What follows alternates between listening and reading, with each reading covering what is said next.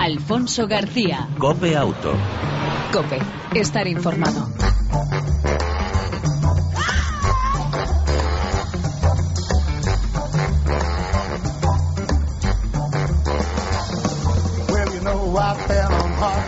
Hola, ¿qué tal? ¿Cómo estás? Una semana más te damos la bienvenida a este tiempo de radio dedicado al mundo del motor en las dos y en las cuatro ruedas.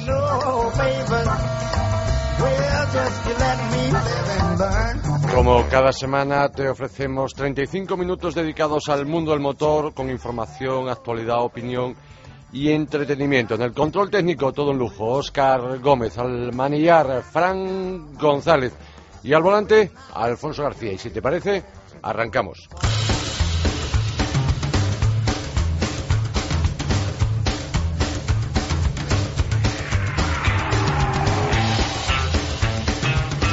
Y lo hacemos con noticias eh, de las eh, últimas horas y de los últimos días eh, relacionadas con el mundo del motor. Por ejemplo, un dato curioso. En lo que va de año, es decir, los seis meses de primer semestre de 2014 comparado con el mismo periodo del año pasado, las ventas de coches crecen, de coches de ocasión, repito, de coches de ocasión crecen un 4,5%. El precio medio de un coche de segunda mano ahora mismo está en torno a los casi 13.000 euros. Es decir, el precio de los usados además también sigue subiendo. En este caso, el primer semestre de este año, del presente año, ha subido un 1,6%. Además, por la demanda importante de vehículos de importación. Las marcas más solicitadas son las alemanas BMW, Mercedes, Audi y Volkswagen. Los precios eh, desaceleran su crecimiento ante el repunte de las ventas de vehículos nuevos gracias al plan PIBE. Pero lo curioso y sorprendente es que se están importando coches de segunda mano, sobre todo en concreto de esas marcas, porque no hay en nuestro país y hay que traerlos de fuera. Continental eh, celebra 30 años salvando vidas con 250 millones de sistemas de frenos electrónicos fabricados. El proveedor internacional de productos de automoción cumple 30 años de fabricación de sistemas de frenos electrónicos, el EBS, el Electronic Brake System. Además, este año se producirán otros dos hitos relacionados con el EBS. Se fabricará, fabricará perdón, la unidad 100 millones en la línea de montaje de Frankfurt, que será también la unidad 250 millones a nivel mundial. El EBS ha permitido aumentar la seguridad desde 1984, estabiliza el vehículo en las frenadas asumiendo funciones de reparto de frenado. El ABS y el control electrónico de estabilidad se encuentran entre los sistemas de seguridad activa más importantes en el tráfico rodado, según ha destacado el jefe de la unidad de negocio dinámica de vehículo división chasis y seguridad de Continental.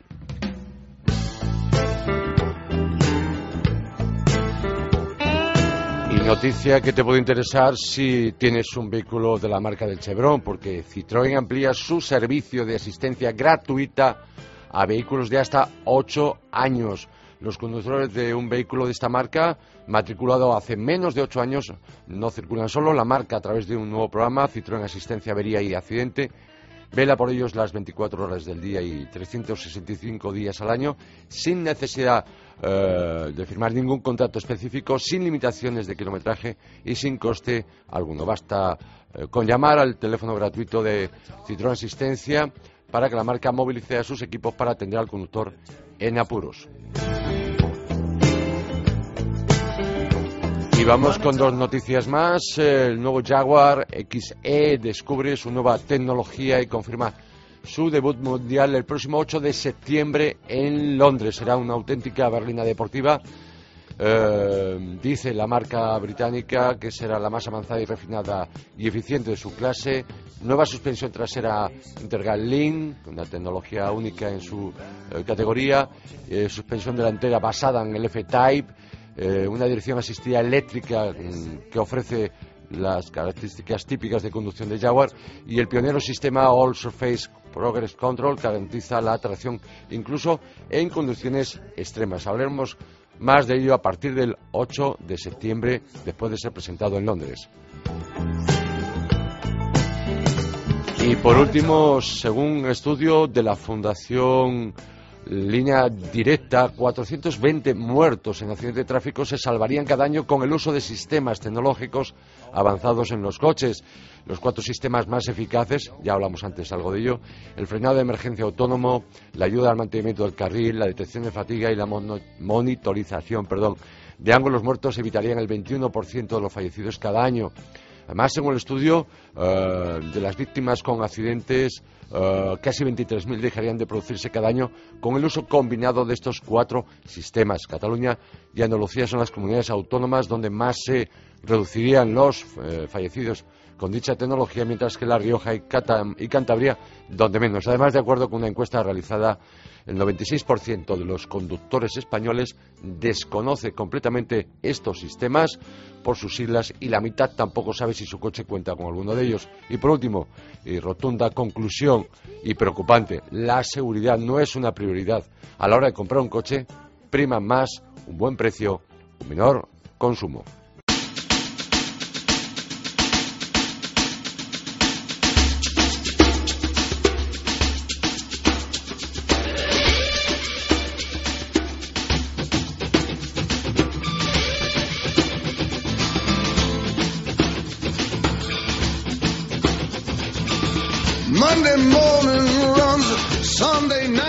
Y es tiempo de llamar a un viejo conocido de este programa, a Mario Arnaldo, presidente de Automovilistas Europeos Asociados. Eh, Mario, bienvenido a Auto una vez más. Muy buenas tardes. Buenas tardes. Alfonso, y, encantado además estar una, una vez más con los amigos de Auto. Gracias, para nosotros es un absoluto placer. En primer lugar, eh, vamos con una noticia que es de la semana pasada, pero que trae cola, y tiene cola, obviamente, y además queríamos hablar de ello un poco.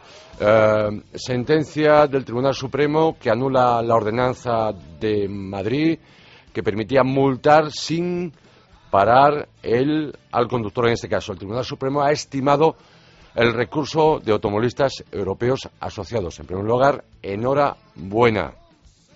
Pues muchas gracias, Alfonso. Y tengo que decir, por situar un poco a, los oyentes de, de Cope Auto, que recordarles que la ley de seguridad vial, desde, desde que se promulgó en 1990, en, en el año 90 del siglo pasado, que ya ha llovido. Suena, suena mucho, ¿no?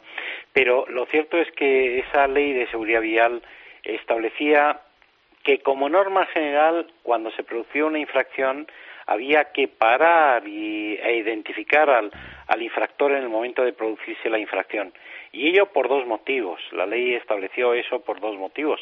El primero porque eh, por una razón de inmediatez, es decir, había que comunicar inmediatamente eh, a aquel que había cometido una, infracción infraganti, había que comunicarle la, eh, la infracción, el error que había cometido.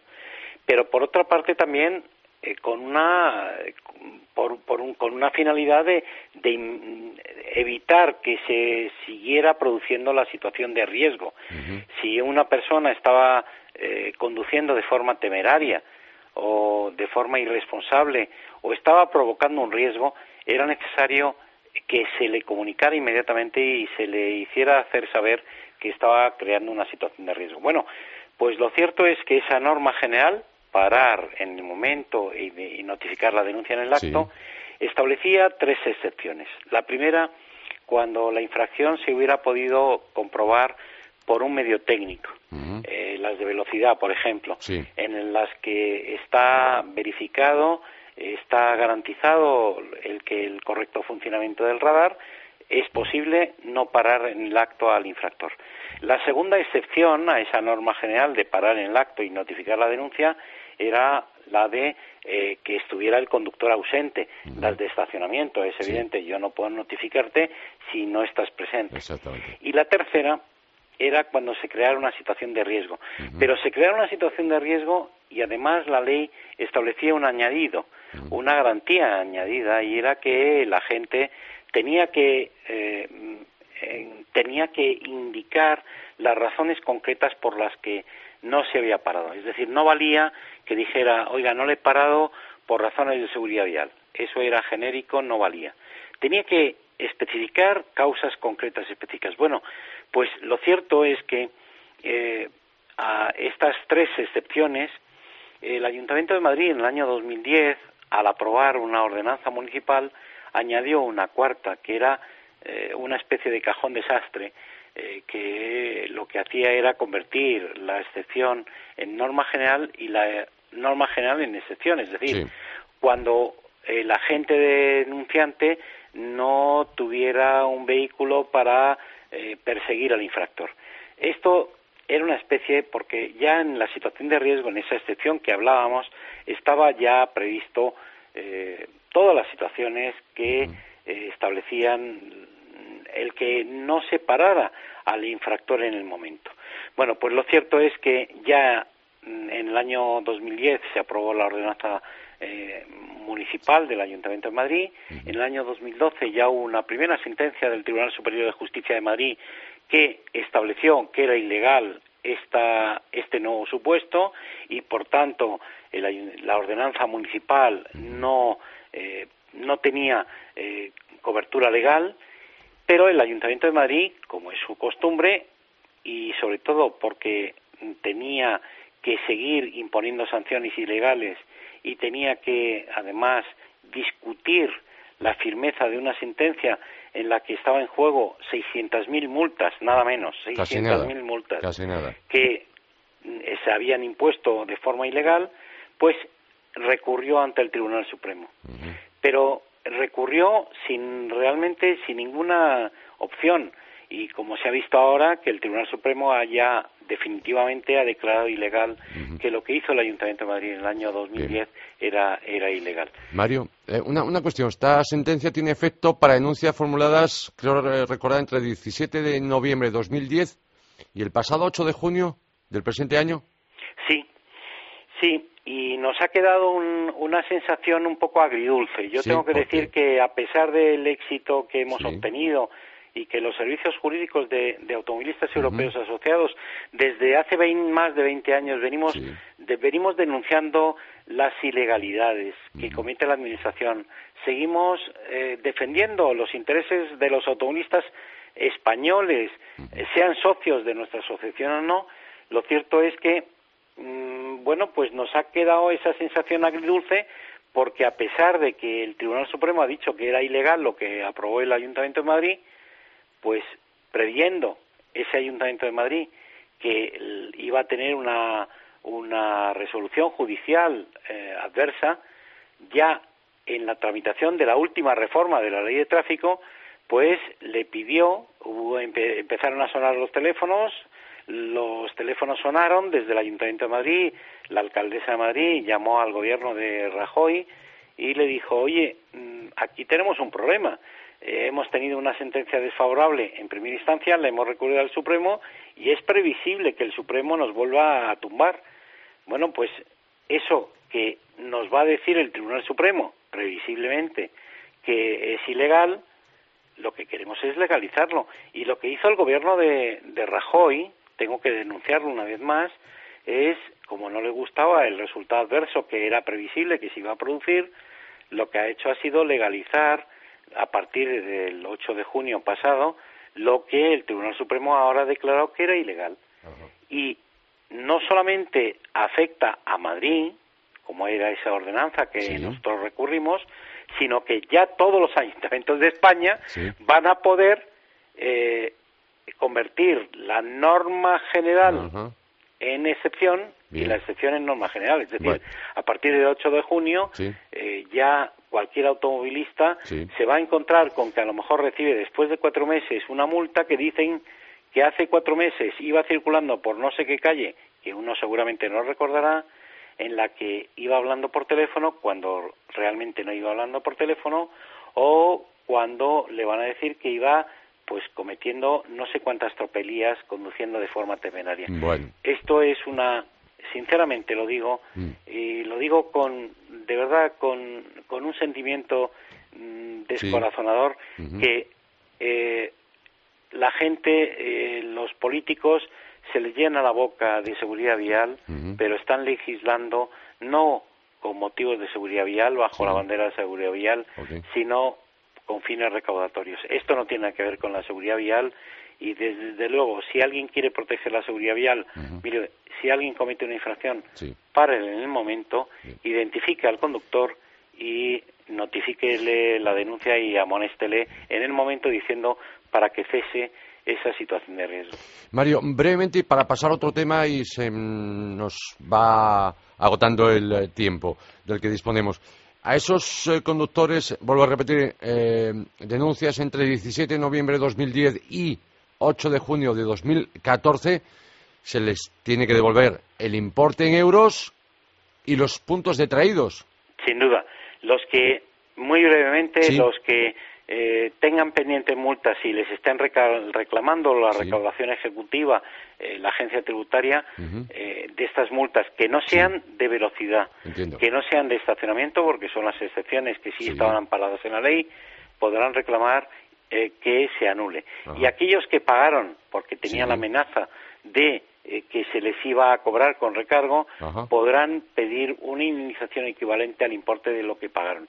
El procedimiento, y lo tenemos en nuestra página web, es un procedimiento sencillo, es mediante un escrito en el que se le pida la indemnización equivalente, insisto, al importe de lo que pagaron porque el Ayuntamiento de Madrid no hizo eh, bien su trabajo al legislar, al aprobar una ordenanza que ahora el Tribunal Supremo ha declarado que era ilegal. Bien. Mario, si te parece, pasamos página. Quien quiera saber más, tú lo has dicho, tres dobles, eh, la página web de automovilistas europeos asociados. Viajar por Europa mm, en coche y, yo diría que sin sorpresas, ¿no, Mario? Y podríamos dar, ah, también lo tenéis en la página web, pero podríamos esbozar una serie de recomendaciones, por ejemplo, qué documentación llevar, qué pegatina tengo que poner o no, que también hay una duda al respecto y alguna cosa más. Sí, muy brevemente. Aquellos que vayan a ir por la Unión Europea, estamos en una Europa sin fronteras y, por tanto, primero, en materia de seguros, eso de la carta verde no es necesario en Europa, porque el mismo recibo que tenemos de nuestra compañía aseguradora en España nos sirve de cobertura para viajar por cualquiera de los países de los 28 países de la Unión Europea. Eh, en cualquier caso, si alguien quiere ampliar la cobertura a todo riesgo, porque el que quiera esta cobertura eh, europea es para seguros a terceros, los daños que causemos a terceras personas, pero si es también la cobertura de daños propios por robo incendio, es decir, eh, si queremos ampliar la cobertura, tenemos que ver que en nuestra póliza el ámbito territorial, hay un capítulo, un artículo que dice ámbito territorial, tenemos que ver que también afecta a la Unión Europea. Si no, tenemos que pedir una ampliación a nuestra compañía de seguros. Respecto de eh, las pegatinas, la E de España, el óvalo, e, ese óvalo blanco eh, con la E de España, solamente es necesario cuando vayamos a un país fuera de la Unión Europea, Marruecos o cuando queramos ir a un país que no pertenece a la Unión Europea. Respecto de la documentación o los permisos de conducir, el permiso de conducir español es válido para funcionar en Europa, no tenemos ni que sacar el carnet internacional, solamente sería necesario, por abreviar, para ir a Estados Unidos, a, América, a los eh, cualquiera eh, de los países de la de, América, sea del sur, del centro, del norte. Y respecto de, esto es importante, respecto de eh, la asistencia en viaje, sí. es importante que eso, porque siempre nos salga de problemas eh, cuando tengamos algún problema, eh, el comprobar que tenemos cobertura también de la Unión Europea y tomar nota del teléfono en nuestra compañía de seguros del teléfono al que tenemos que llamar si cuando viajamos con el coche en Europa eh, tenemos algún problema. Y respecto de las multas, recordar importante. sí, el respecto de las multas ah, todavía eh, en toda Europa eh, si cometemos una infracción nos van a exigir el pago o un depósito del importe de la multa en el acto. Por tanto, y si además no lo acreditamos, eh, no acreditamos el pago, eh, nos pueden inmovilizar el, eh, automóvil. Por tanto, cuidado con este tema en, la, en, las cuando cometemos una infracción al circular por Europa. No nos preocupemos, pero sí las normas de tráfico varían con respecto a los límites de velocidad y además en nuestra página web pues hemos incorporado eh, un link, un enlace de un programa, de una eh, aplicación que se puede descargar en el móvil que tiene la Unión Europea en lo que las normas básicas, los límites de velocidad, que, bueno, hay diferencias, pero tampoco hay muchas. En Europa sepamos cuáles son los límites de velocidad eh, que podemos circular. Y se puede descargar, en nuestra página web lo tenemos, una aplicación que ha hecho la Comisión Europea para que de forma breve pues podamos ver eh, a qué país vamos a circular o por dónde vamos a circular y podamos saber las normas básicas de tráfico. Eh, límites de velocidad, efectivamente hay diferencias. Sí. Alcoholemia, también hay diferencias, pero atención, yo siempre diría en el tema del alcohol, tasa cero. Cero. Tasa cero. Y con respecto a otras normas, pues salvo los eh, el Reino Unido que tiene la conducción a la izquierda y que bueno pues habrá que estar preparado a esa conducción a la izquierda porque no solamente para los conductores, sino también para los peatones, muchos de los turistas que van a viajar al Reino Unido, eh, pues están mirando, cuando vas a cruzar un paso de peatones, estás mirando eh, a otro lado distinto por el que nos vienen los coches. Y se producen muchos accidentes. Eh, por último, muy brevemente, Mario, particularmente nuestro país vecino y para mí tremendamente querido, Portugal, recordemos desde hace, no hace mucho tiempo, no sé, un año o casi dos años ya, tener muy, muy, presente el tema de los peajes que existe por circular por las carreteras portuguesas, ¿no? Sí, sí, porque luego nos llevamos sorpresas, sobre todo no en las autopistas. que tienen peajes tradicionales como en España, que te paran en una cabina y, bueno, sabes que tienes que pagar, sino aquellas tramos de autovías en las que se han establecido pues los pórticos que te localizan la matrícula. Y que eh, ahí tienes que recordar que tienes que establecer un medio de pago. Para los turistas existe un medio de pago que se puede eh, comprar en, en, puntos próximos a la eh, frontera o bien en, a través de Internet en nuestra página web también eh, informamos de este de este tipo de, requisitos que se necesitan para poder circular con vehículos matriculados en España que van a circular por Portugal y que mm, es necesario eh, para que luego no tengamos problema en que nos reclamen pues multas o, una tasa que no hemos pagado al circular por las autovías eh, portuguesas.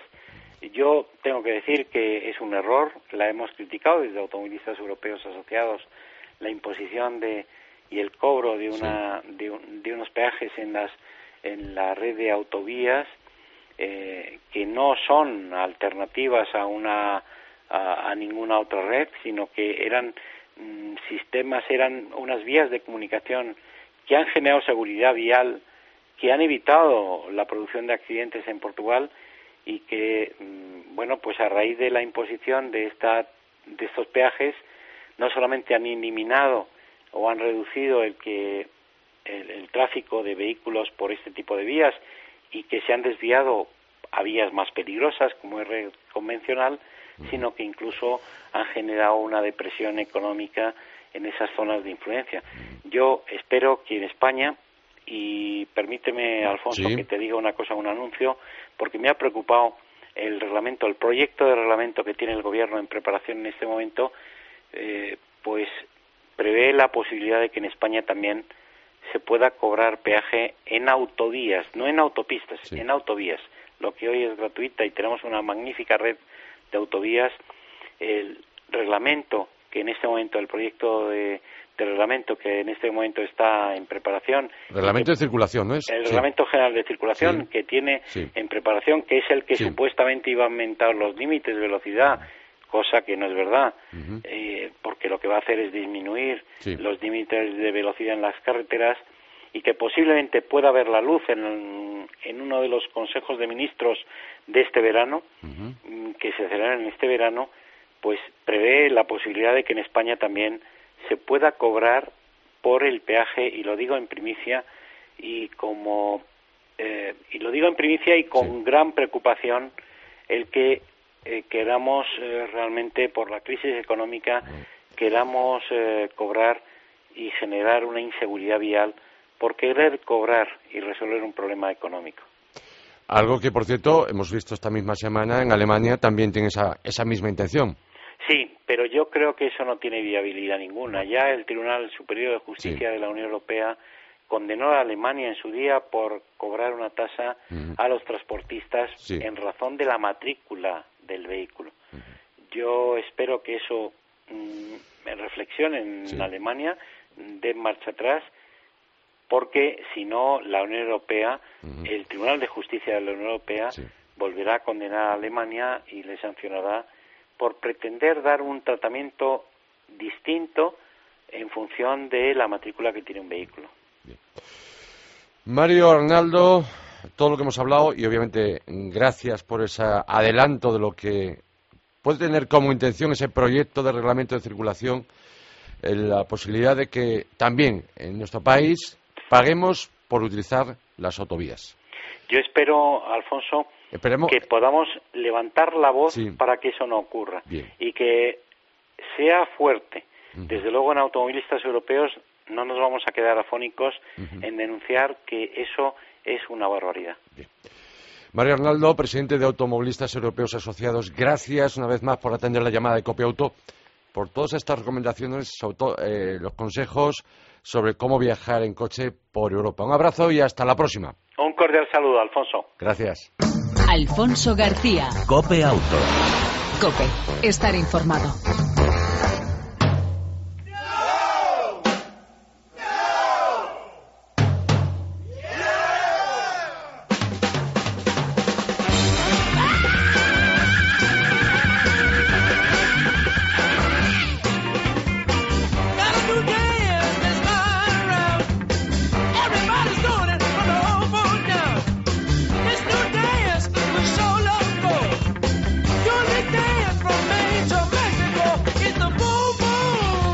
Copeauto que por eh, unos minutos se convierte en Copemoto como cada semana con Fran Manillar eh, González. Fran, ¿cómo estás? Hola Alfonso, pues muy bien, ¿y tú? Bien también. En primer lugar, disculpas por hacerte esperar y por robarte tiempo. Pero has visto la noticia que nos ha dado Mario. Sí, señor, una primicia para Copeauto. Le llamamos para hablar de otras cosas. y nos da información. Y nos da siempre información. Estaba interesante. muy, muy interesante. Esperemos, esperemos, por una vez, que Mario se, equivoque. Esperemos que por una vez Mario se equivoque. Sí, sí, porque va a ser la cosa, puede estar eh, tremendo, tremendo. Sí, sí, ya no va a haber quien coja el coche. Bueno. Entre unas cosas y otras. Exactamente. Eh, Fran, entramos en materia, sin más dilación, novedades. Honda CB300F 2015. Pues sí, señor. Para 2015 se prevé esta, este nuevo modelo de la marca Honda que, en fin, yo eh, hay que esperar, probablemente se presente en el Salón de Milán. De momento hemos visto unas fotos de prototipo y una presentación. Eh, bueno, una moto de 300 centímetros cúbicos pensada para público joven que da en torno a 30 caballos de potencia y con un peso de 157 kilos, lo cual no está nada mal.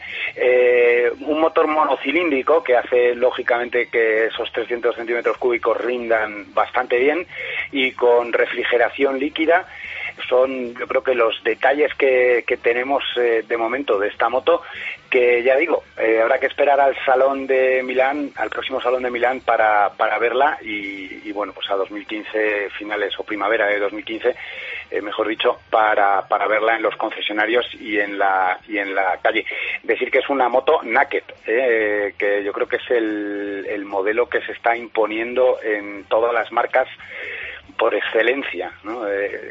Habrá que ver también el barómetro de ventas de motos nuevas, pero, pero están, están todas las marcas afinando mucho en la snack, buscando cilindradas y buscando los públicos, eh, bueno, pues que les parecen más, más interesantes. En este caso, ya digo, público joven, una primera moto, una moto para iniciarse en el mundo de la moto eh, urbana, pero con una estética, bueno, pues muy moderna, eh, muy, muy naked. Y vamos con la segunda novedad, si te parece, eh, MV Augusta, Augusta, perdón, Brutale 800, proversión. Bueno, eh, vamos a ver, la, Dragster. Mm, yo alguna vez te he dicho, Alfonso, que, viendo fotos de motos me he enamorado. Bueno, pues me ha vuelto a pasar. ¿Qué le vamos a hacer? Uno que es de carácter enamoradizo, ¿no? Eh, si puedes, Alfonso, eh, la he visto ya. La he visto, la he visto y es Yo me enamoro también, ¿eh? Sí, ¿no? Es fácil enamorarse porque... Lo malo de esto es que siempre sale un modelo nuevo que te enamora. Claro, y el problema es que el dinero, el bolsillo no nos llega. No, no nos llega, porque lo que hay que decir, lo primero que hay que decir es que esta moto está en los 3.000, eh, 3.000 ojalá, 13.395 euros, con lo cual eh, es cara, es una moto cara. Aunque también es verdad que es una máquina que, en fin, eh, yo creo que está justificado su precio. ¿eh? Bueno, lo primero que hay que decir es que eh, esta, esta moto, esta Brutale 800, en realidad, mecánicamente, bueno, no tiene grandes novedades en lo que refiere al modelo Brutale 800. Esta Dragster sí tiene una completa remodelación estética en todo, en absolutamente todo, yo creo que salvo en el, eh, en el depósito, que bueno, es quizá característico también de, de, la, de la marca de MV, eh, esa hendidura en el depósito justo por, por eh, para el hueco de las rodillas. Todo lo demás todo lo demás, incluyendo el tamaño de las ruedas, es completamente nuevo respecto de la Brutale 800. Es una moto, eh, en fin, que, que, yo creo que donde a uno se le van los ojos es eh, lógicamente a la parte trasera, completamente novedosa. El asiento queda completamente al aire y y, limpio completamente, porque la matrícula eh, bueno, va anclada en una especie de guardabarros eh, que va lógicamente anclado al, al, eje de la rueda eh, y que queda pues a, a mitad de la rueda con lo cual entre la matrícula y ese pequeño guardabarros y el asiento, pues hay bastante espacio que queda completamente libre y los ojos se te van ahí, echas de menos como una parte de la moto. Eh, eh, la luz de freno, por ejemplo, va a los lados del asiento eh, y, no va detrás en, el eje de la moto. Y los intermitentes van en ese mismo guardabarros, unos intermitentes de LED en la parte baja, por debajo de la, de la matrícula, casi a la altura de la corona de transmisión. Con lo cual, eh, bueno, todo lo que hay detrás del asiento queda completamente al aire. Otra novedad, los espejos que en este modelo han puesto eh, en, el, en el manillar a continuación de, de ambas empuñaduras no me termina de convencer porque da un aspecto, eh, da la sensación de que si frenas con el freno delantero vas a salir por orejas de la moto, pero bueno, es eh, quizá eh, la parte estética que menos eh, lograda está bajo mi punto de vista. A favor, esa estética tan tremendamente agresiva y veremos, yo creo que va a traer cola porque diseñadores de otras marcas se van a fijar necesariamente en esta moto muy compacta que también recuerda a, a los modelos de Buell, esa marca filial de Harley Davidson norteamericana que, fabricaba motos naked, fabrica todavía motos naked de, estética muy agresiva, muy compacta, muy recortadas, pues recuerda un poco a esa estética. Si bien es verdad es que la rueda, la, eh, longitud de distancia entre ejes es, más larga, con lo cual la moto es, es un poquito más plácida en toma de curvas y menos briosa.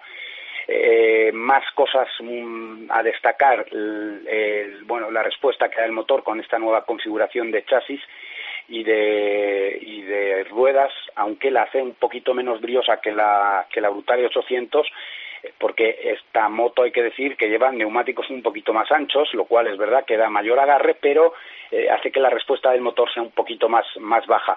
Por cierto, una respuesta de motor magnífica con el cambio, con el cambio automático de modo de conducción que puedes eh, activar en plena marcha y con bueno con, con el sistema de, de cambio de marchas también eh, sin necesidad de embrague no es cambio automático como tal es un, un, un, sistema del que hemos hablado en alguna ocasión eh, una especie de levas evolucionado y que puedes cambiar encima eh, por encima de las 8.000 revoluciones, que también es una novedad, no suele pasar.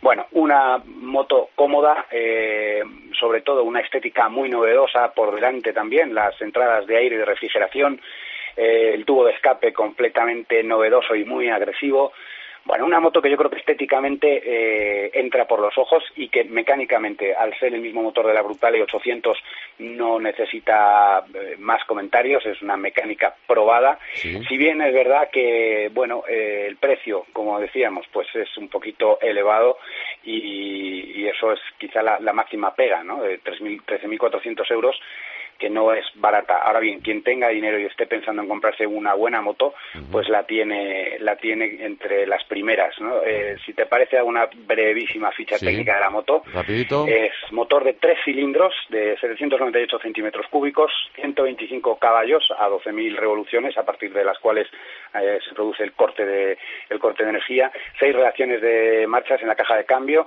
embrague multidisco bañado en aceite, cosa buena para el mantenimiento y eh, decir ya simplemente el peso, eh, peso en orden de marcha 182 eh, kilogramos. No tengo la altura, eh, las dimensiones, pero, pero bueno, tampoco es una moto especialmente alta. Lo que sí que hay que decir también como pega es que para el pasajero es una moto incómoda eh, hasta decir basta. Es una moto pensada en el conductor y para el disfrute del conductor.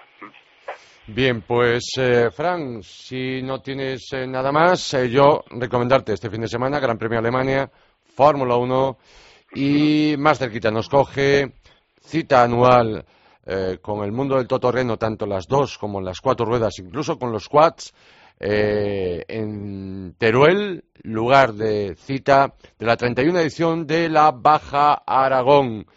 Prueba puntuable para la Copa del Mundo de todo terreno y allí se dan cita los grandes, entre ellos Nani Roma y por supuesto un largo etcétera en el mundo de las dos ruedas. Eh, ¿Qué te parece? Un grande, sí señor. Lo malo que prueba interesante. dicen que parece ser que las, las, temperaturas van a bajar un poquitito para el sábado, pero esta prueba que arranca el viernes, esa zona, el viernes se puede estar bien más o menos en Teruel, pero luego ya cuando se vaya hacia la zona eh, más dura, eh, el calor puede apretar y mucho.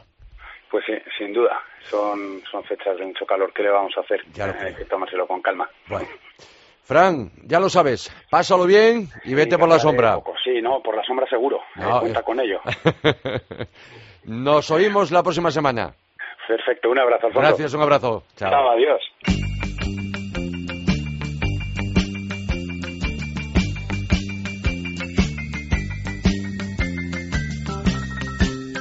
Y en la recta final hablamos de la novedad de la semana, el modelo más vendido de su gama, la octava generación de la berlina media de Volkswagen, el Passat, 41 años de vida en el mercado. Sí, sí, el coche más vendido de Volkswagen en toda su historia, 22 millones de unidades.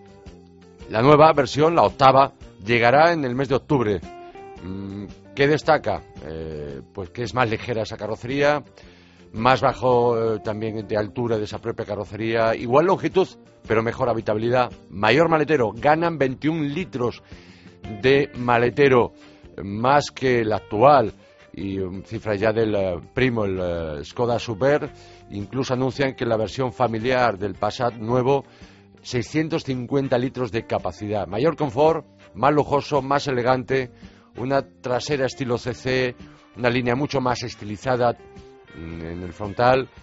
Y bueno, más equipamiento y tecnología que llevará ese nuevo Passat como instrumentación completamente digital, reflejada también en parabrisas, ayudas de conducción largo, etcétera, destacar el área vista, 360 grados incluso para conducción con remolque, asistencia de atascos, asistencia de emergencia, ya te hablamos de ello aquí, será el primer modelo que en caso de ponerse uno malo, tener un desvanecimiento, podrá pararse completamente el vehículo. Eh, iluminación totalmente LED, 10 motores de, eh, en la gama del nuevo Passat, tanto en gasolina como en diésel, desde 120 a 180 caballos. Novedad, un 2 litros eh, TDI biturbo de 240 caballos que anuncia un consumo de 5 litros de gasoil y un híbrido enchufable de 211 caballos. Los precios del nuevo Passat, del cual te hablaremos eh, más detalladamente cómo va, desde 26.510 euros la versión más barata en la berlina y desde 28.000 la versión variant, la versión familiar del nuevo Volkswagen Passat octava generación. Y nos vamos.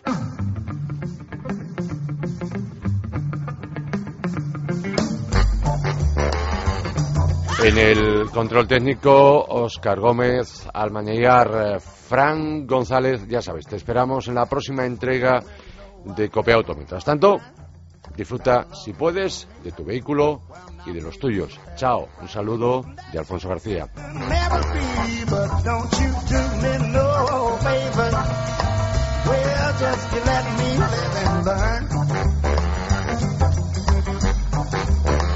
said, don't you do me no, baby.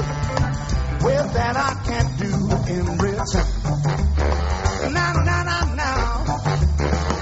Well, now I save your good intentions for somebody you can trust. Cause once you hand it over, you know you won't see me again. So don't you do me no, baby. Yeah, just you let me live in life. don't you do.